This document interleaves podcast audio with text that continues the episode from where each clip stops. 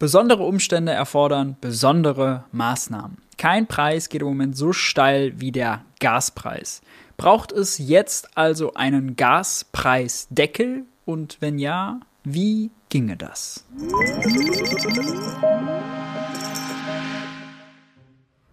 Hi und herzlich willkommen bei Geld für die Welt. Ich bin Maurice und auf diesem Kanal dreht sich alles um die Frage, wie geht progressive Wirtschaftspolitik? Aus dem Grund sprechen wir in diesem Video mal über den Vorschlag eines Gaspreisdeckels.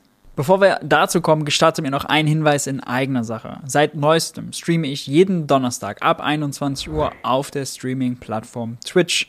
Da gibt es also Live-Reaktionen, da gibt es Kommentare zur Nachrichtenlage, da gibt es Erfahrungsberichte aus dem Bundestag, aus meinem Alltag und ich beantworte Fragen. Wenn ihr das mal auschecken wollt und nächstes Mal dabei sein wollt, unten in der Videobeschreibung findet ihr den Link und wie gesagt, jeden Donnerstag ab 21 Uhr. Ich freue mich, wenn ihr mal vorbeischaut.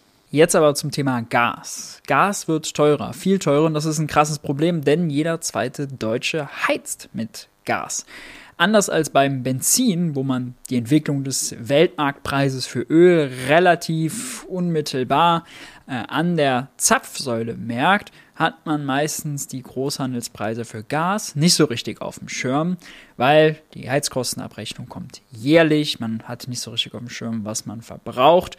Und deswegen, naja, ist das so ein bisschen so ein verstecktes Thema und deswegen könnte die nächste Heizkostenabrechnung für viele zur bösen Überraschung werden. Hier in der Grafik sieht man mal den Großhandelspreis für Gas und relativ eindeutig, der ist krass gestiegen, ja.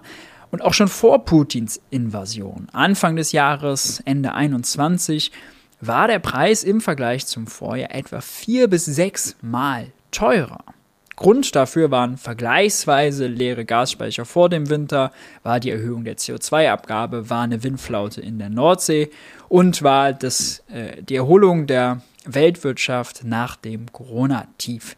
Das alles hat dazu geführt, dass die Nachfrage und das Angebot von Gas sich so verhalten haben, dass der Preis eben entsprechend hochging. Allerdings muss man sagen, dass der Gaspreis spätestens seit Putins schrecklicher Invasion in der Ukraine und der Spekulation um ein mögliches Gasembargo völlig verrückt spielt. Der ging zeitweise auf mehr als 200 Euro je Megawattstunde hoch und zu dem Zeitpunkt war Gas dann also rund zehnmal teurer im Vergleich zum Vorjahr. Um Missverständnisse zu vermeiden, gemeint und dargestellt war hier der Tagespreis an der niederländischen Börse für Gas, das in einem Monat geliefert werden soll. Das ist natürlich nicht der Preis, der dann am Ende direkt über die Heizkostenabrechnung entscheidet, denn die Versorger, die Gasversorger die decken sich in der Regel über Terminmärkte frühzeitig ein. Die müssen ja auch Jahresverträge anbieten und entsprechend vorausschauend kalkulieren. Und dadurch können sie solche Preisspitzen in der Regel aussitzen und müssen diese 200 Euro oder was je Megawattstunde nicht mitnehmen. Aber am Ende des Tages, äh, wenn der Preis insgesamt steigt und lange so bleibt, wird das natürlich von den Gasversorgern überwälzt auf die Heizkostenabrechnung und trifft dann mit nochmaliger Verspätung Vermieter bzw. die Mieter. Interessant ist deshalb auch, wie sich die Future-Preise für Gas an den Terminbörsen entwickelt haben. Und das sieht man hier in dieser Grafik. Und man kann hier deutlich sagen, an der Gasbörse erwarten die Händler, dass sich die Preise ab Frühling 23 ungefähr wieder spürbar reduzieren werden. Allerdings hat sich mit der Zeit eben das Niveau verändert.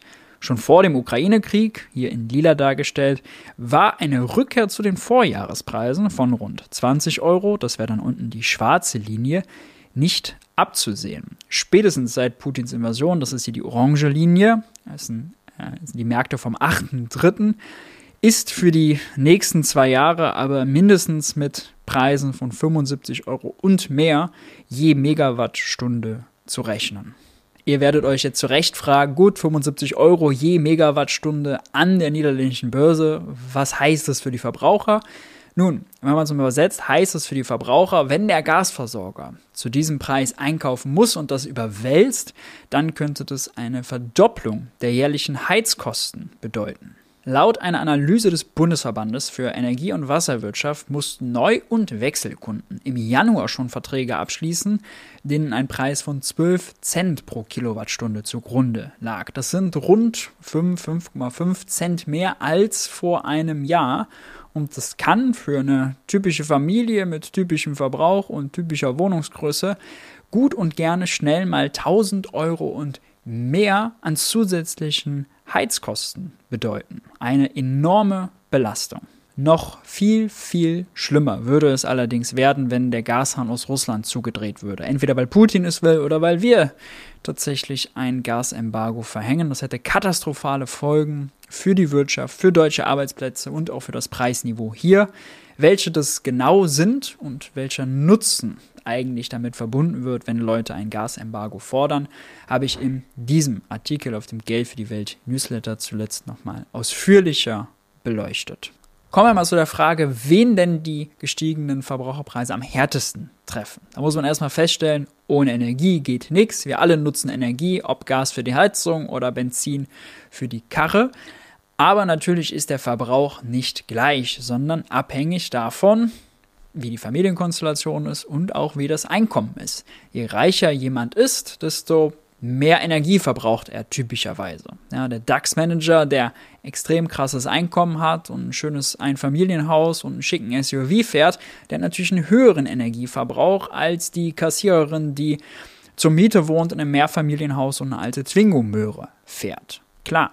Absolut gesehen geben Reiche also mehr Geld für Energie aus als Arme, wenn man es mal so salopp sagen will.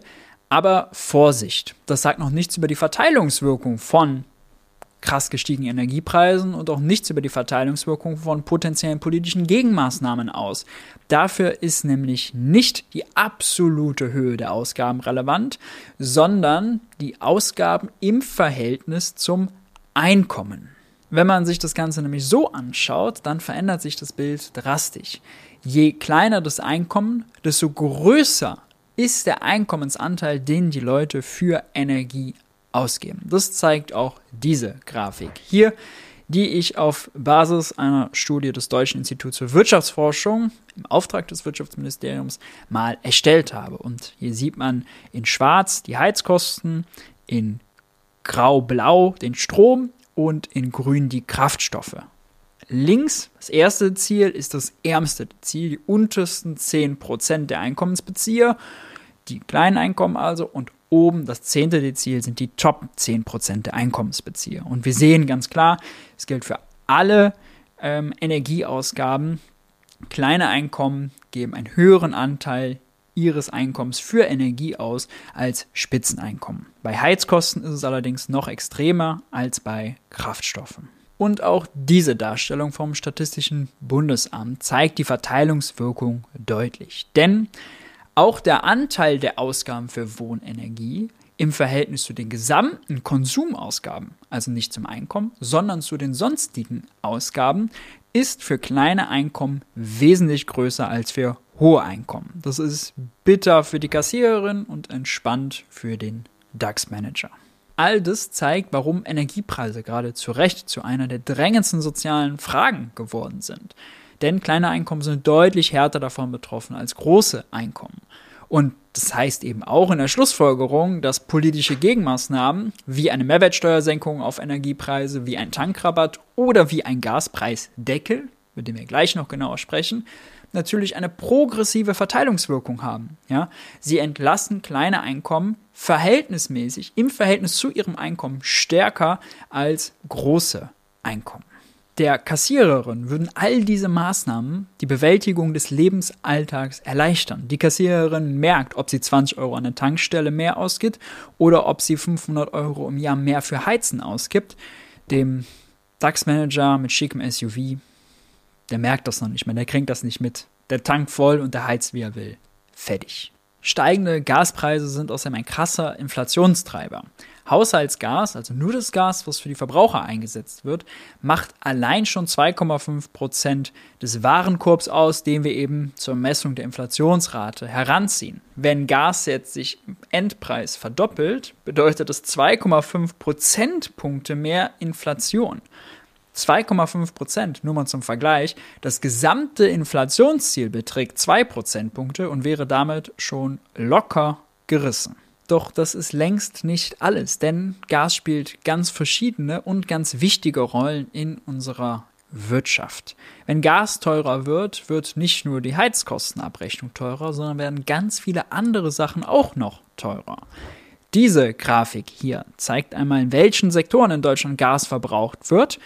Und da sehen wir, Haushaltsgas macht gerade mal ein bisschen weniger als ein Drittel aus. Der andere große Part ist Industrie, dann Stromversorgung, dann Gewerbe, Handel und Dienstleistungen, Fernwärme und nur zu einem ganz kleinen Teil nachher dann der Verkehrssektor.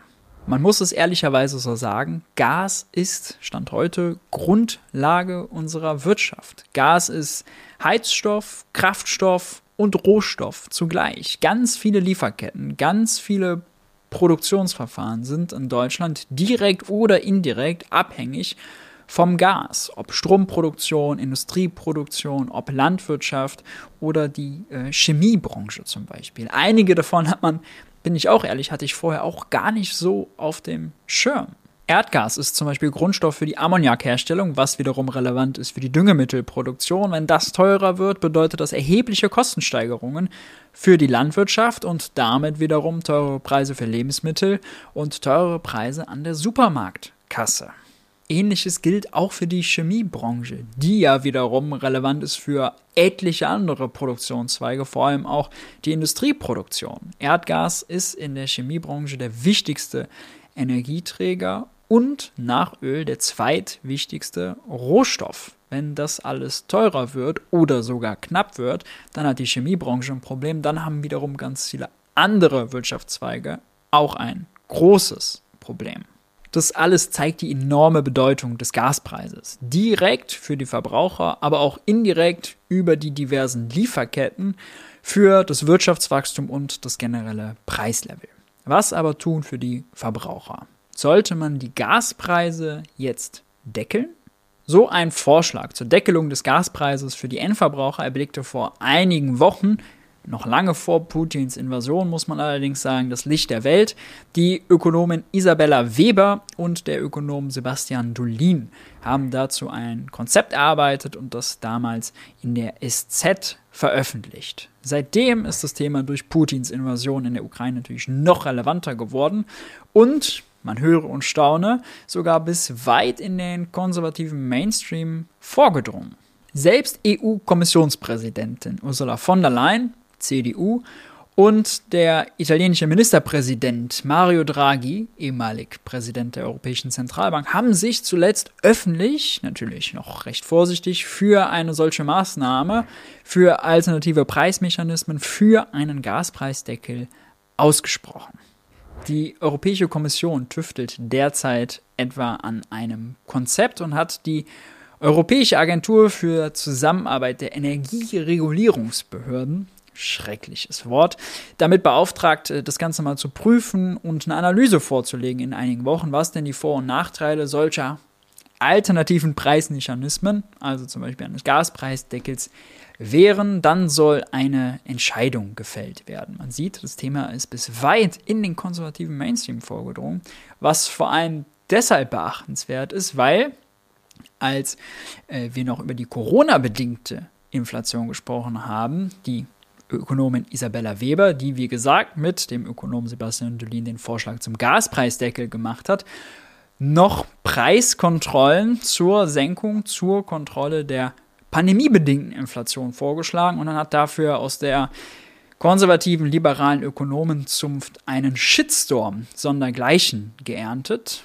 Gut, paar Wochen später, Invasion Putins später, ist es scheinbar auch im Mainstream akzeptiert, kann man auch über einen Preisdeckel, über Preiskontrollen reden, ohne gleich einen Shitstorm zu bekommen. Das sagt einiges. Waren fünf Ausrufezeichen dabei, das sagt einiges über den ökonomischen Mainstream aus, wie sie da mit Isabella Weber umgegangen sind. Bevor wir zu den Details kommen, ist natürlich noch die Frage relevant, warum ausgerechnet den Gaspreis deckeln und nicht andere Energiepreise? Und die Antwort liefert diese Grafik hier, die ganz klar zeigt, Ja, auch Öl ist teurer geworden, auch andere Rohstoffe sind teurer geworden, aber kein Energiepreis ist so krass explodiert wie der Gaspreis. Und kein Preis ist auch so gefährdet aktuell durch den Ukraine-Konflikt wie der Gaspreis. Kommen wir aber zu den Details. Wie sollte so ein Gaspreisdeckel aussehen? Nun, Dolin und Weber schlagen hier einen Höchstpreis von 7,5 Cent pro Kilowattstunde für den Sockelverbrauch von 8000 Kilowattstunden pro Haushalt und Jahr vor. Diese 8000 Kilowattstunden entsprechen etwa dem halben Jahresgasverbrauch einer 100 Quadratmeter Wohnung. Je nach Familiensituation sollte natürlich dieser Sockel gestaffelt nach oben angepasst werden, in Abhängigkeit von der Personenzahl, die auch in so einer Bude wohnt. Natürlich sollen die Versorger nicht zu Verlusten gezwungen werden, indem sie das Gas im Großhandel teurer einkaufen, als sie es den Endkunden nachher verkaufen. Das wäre mit der Marktwirtschaft nicht vereinbar dann würden sie in Finanznöte geraten. Deswegen muss der Bund die Differenz zwischen Einkaufspreis und Verkaufspreis, gegebenenfalls plus einer kleinen Marge, kompensieren.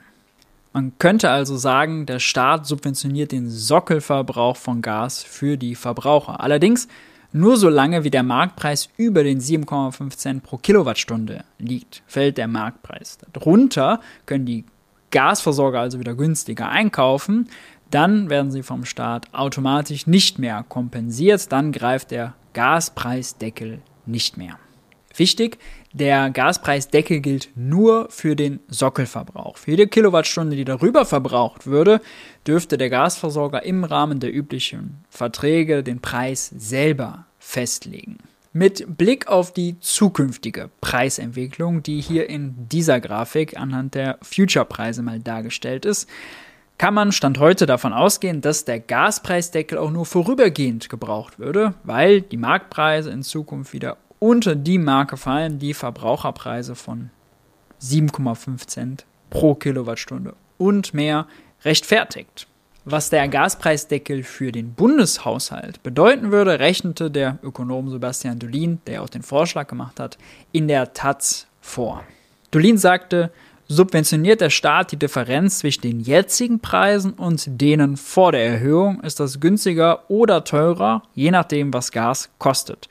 Es gibt etwa 20 Millionen Haushalte mit Gasanschluss in Deutschland. Wenn jeder Haushalt 8000 Kilowattstunden bekommen würde und der Staat müsste jede Kilowattstunde mit 5 Cent subventionieren, wären wir bei etwa 8 Milliarden Euro. Diese Rechnung basiert auf den jetzigen Preisen. Zum Vergleich das erste Entlastungspaket der Ampel samt Pendlerpauschale, samt steuerlichen Entlastungen, samt Heizkostenzuschuss und Zuschuss zur Grundsicherung und samt vorzeitiger Abschaffung der EEG-Umlage benennt Lindner mit rund 13 Milliarden Euro. Noch interessanter ist allerdings der Vergleich mit dem von der Ampel beschlossenen Heizkostenzuschuss. Der sieht so aus: 270 Euro einmal Zahlung für Wohngeldempfänger, 230 Euro für Studierende und Auszubildende. Dann noch ein bisschen mehr, wenn mehr Leute im Haushalt leben und so weiter und so fort. Aber am Ende kostet dieser Vorschlag gerade mal 400 Millionen Euro. Macht gerade mal 400 Millionen Euro von den genannten 13 Milliarden Euro des Gesamtpakets aus. Warum? Der Personenkreis ist so klein. Es würde gerade mal 700.000 Haushalten in Deutschland zugutekommen. Angesichts der breiten Wirkung steigender Energiepreise ist das ein Tropfen auf den heißen Stein. Auch der Bundesverband der Verbraucherzentrale hat den Heizkostenzuschuss, der eigentlich von vielen in der Ampel abgefeiert wird, kritisiert und gesagt, der ist für zu wenig Leute und der ist viel zu gering, der müsste mindestens 1000 Euro betragen angesichts der Preisentwicklung und viel mehr Leuten zugutekommen. Kommen wir zur Bewertung. Ist der Gaspreisdeckel eine gute Idee? Ich finde ja, denn die besondere Preisentwicklung beim Gas erfordert besondere Maßnahmen beim Gas. Und im Vergleich zum knauserigen Heizkostenzuschuss wirkt der Gaspreisdeckel viel breiter und viel stärker, je nach Verbrauch, je nach Haushaltsgröße und je nach Marktpreis würde die Entlastung eines Gaspreisdeckels auch schnell mal einige hundert Euro oberhalb der Entlastungswirkung des Heizkostenzuschusses, so wie jetzt zumindest beschlossen ist, wirken. Will man beim Gaspreisdeckel noch stärker entlasten, kann man einfach den Höchstpreis noch runtersetzen oder den Sockelverbrauch hoch. dann ist die Entlastungswirkung natürlich viel stärker. Und Stichwort Entlastungswirkung, sie ist auch progressiv. Also natürlich würde auch der DAX-Manager, der schon erwähnte, ähm, für seinen Sockelverbrauch jetzt niedrigere Preise zahlen. Allerdings macht der Sockelverbrauch beim DAX-Manager an seinem Gesamtverbrauch und auch im Verhältnis zu seinem Einkommen einen viel kleineren Teil aus als bei der genannten Kassiererin. Deswegen würde die Kassiererin im Verhältnis zu ihrem Einkommen, im Verhältnis zu ihrem Gesamtverbrauch überproportional entlastet. Das wäre eine progressive Verteilungswirkung, genauso wie man sich das als Linker wünschen sollte.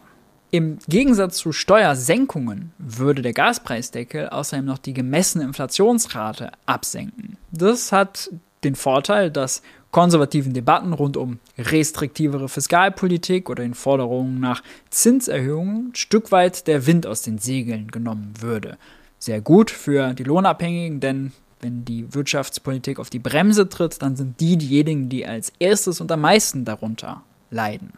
Ebenso fiele die Gefahr einer drohenden Lohnpreisspirale ein Stück weit geringer aus, weil der Staat mit dem Preisdeckel proaktiv in den Verteilungskampf eingreifen und die Gewerkschaften zugunsten der Arbeiterklasse, der Beschäftigten, der Lohnabhängigen entlasten würde. Doch es gibt natürlich auch Kritik, die will ich euch nicht vorenthalten. So hat zum Beispiel Tom Krebs von der Uni Mannheim im Handelsblatt Folgendes kritisiert. Krebs schrieb, darüber hinaus würde die Maßnahme, also der Gaspreisdeckel, zu Fehlallokationen der Investitionen führen, denn sie subventioniert die Nutzung eines klimaschädlichen Energieträgers. Dies wäre nicht nur klimapolitisch kontraproduktiv, sondern würde auch die Glaubwürdigkeit der neuen Bundesregierung in Frage stellen.